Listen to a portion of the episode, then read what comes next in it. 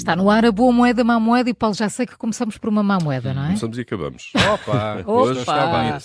Pois, Tem mas sido- também há dias, há dias em que são Ah, duas boas. Não moedas. sei. Portanto, Eu acho que fazendo a conta nestes dias que eu cá estive foram mais más do que boas, mas pronto, vá, Luís, vamos a isso. Luís, tá, Assim vai a nossa contas. economia, assim vai o nosso vai. país. Desta vez nem é a nossa, olha, é global, não é? Há más Ok. notícias de facto para o preço dos combustíveis nos próximos tempos. isso é que o Júlio só regressa amanhã.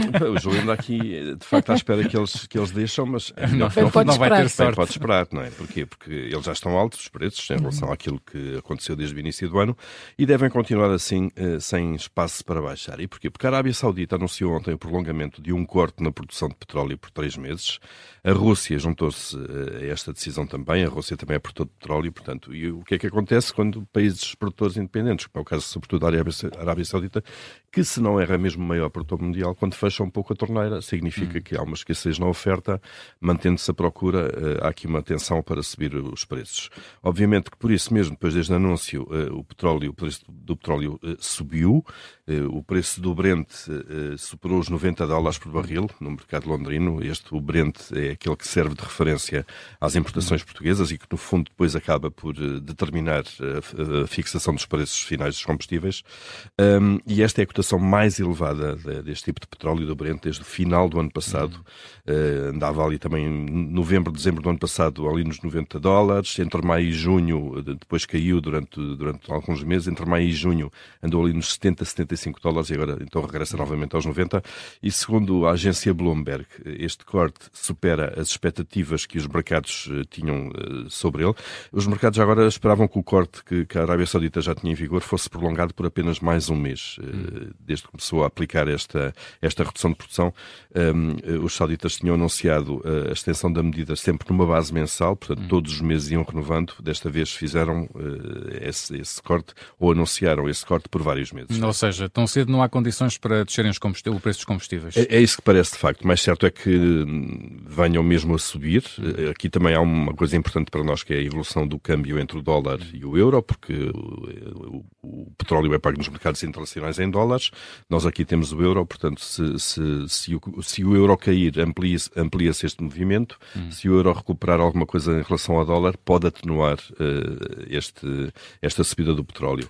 Os combustíveis, já sabemos, já têm subido nas últimas semanas, aproximam-se dos 2 euros por litro. Eh, aliás, alguns tipos de, de gasolinas que já, já ultrapassam mesmo esta marca.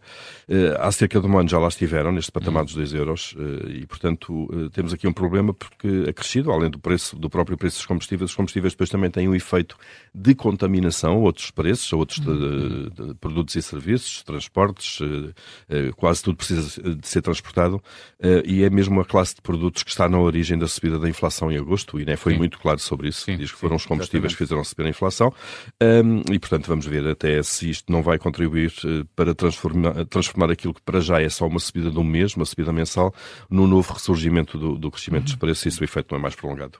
Paulo, disseste que começávamos e acabávamos com uma má moeda, qual é a outra? Olha, a outra, e porque isto anda tudo ligado mesmo, né? estamos a falar de Claro. petróleo, de combustíveis e depois de inflação, e quem fala de inflação fala dos juros do BCE também, que é um mecanismo que, que, que existe de alguma maneira de política monetária para tentar travar a inflação. Eh, Vamos ver se eh, que impacto é que isto terá de facto nas decisões sobre política monetária, mas ontem também ficámos a saber que eh, quase 5% das famílias portuguesas estão em risco de gastar mais de metade do salário, do seu rendimento, com o crédito à habitação. São perto de 70 mil famílias, estas, estes 5%, que, que estão nessa situação e, e este número é praticamente o dobro daquilo que se verificava há dois anos, isto segundo estimativas eh, do próprio eh, Banco de Portugal. Um, isto significa para estas famílias um esforço muito, muito grande, esta taxa de esforço de 50%.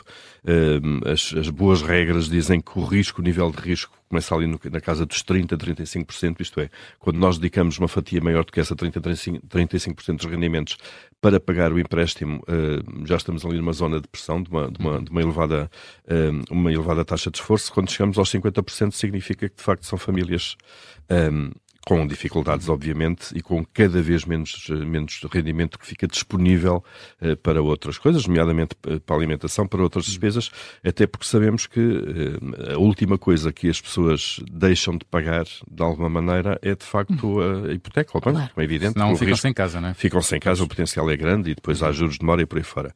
E, portanto, está aqui um sinal de alerta para, para estas famílias, enfim, num contexto em que, de facto, não se percebe ainda muito bem quando é que os juros vão começar a aliviar. Foi mais um Boa Moeda, Má Moeda. Amanhã tem uma nova edição para ouvir.